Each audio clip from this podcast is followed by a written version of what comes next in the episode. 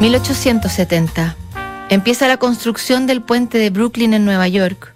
Luego de un plebiscito, Roma se convierte en la capital de la Italia unificada y desaparece los estados pontificios. Leo Delibes estrena Copelia y Richard Wagner Valkyria. En Rusia nace el futuro Lenin. En Granada nace Vicenta Lorca en medio de una familia elegante, aunque sin una infancia fácil. Como muchas mujeres en España en esa época, se hizo profesora, luego se casó con un viudo rico y tuvo cuatro hijos, uno de ellos, a quien le enseñó a leer, a Víctor Hugo, se llamaba Federico.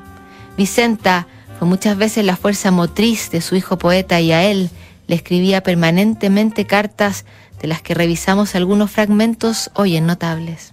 Queridísimo hijo, que el tiempo vuela y muy pronto cumplirás 23 años. Desde luego que estás en Madrid por tus aficiones literarias y basta ya de camelos. Dices que estudias regular y lees desafortunadamente. Esto último me parece exagerado y si te duele la cabeza debes hacerlo con moderación, pues lo primero es la salud. Escribes también y eso me agrada muchísimo porque yo no quiero que abandones lo tuyo. De salud estamos todos muy bien y deseamos que tú estés lo mismo.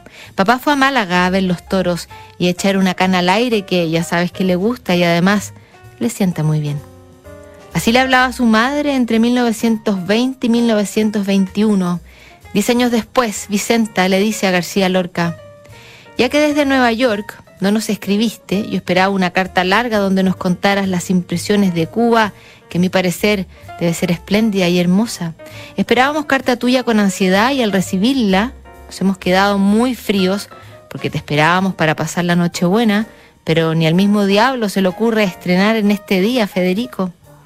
Algunos meses después le decía, no pierdas el tiempo tontamente, pues ahora estás en la época mejor de tu vida para dar el máximo de rendimiento en tu trabajo y desde Mariana y la Zapatera han pasado ya seis años.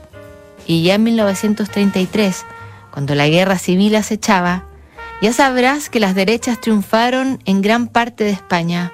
Han gastado millones y se han hecho las cosas más sucias y vergonzosas que se han hecho nunca la cosa está fea, pero lo más feo vendría en 1936, cuando el ejército de Franco persigue y detiene a Federico García Lorca por la convicción de sus ideas y su orientación sexual.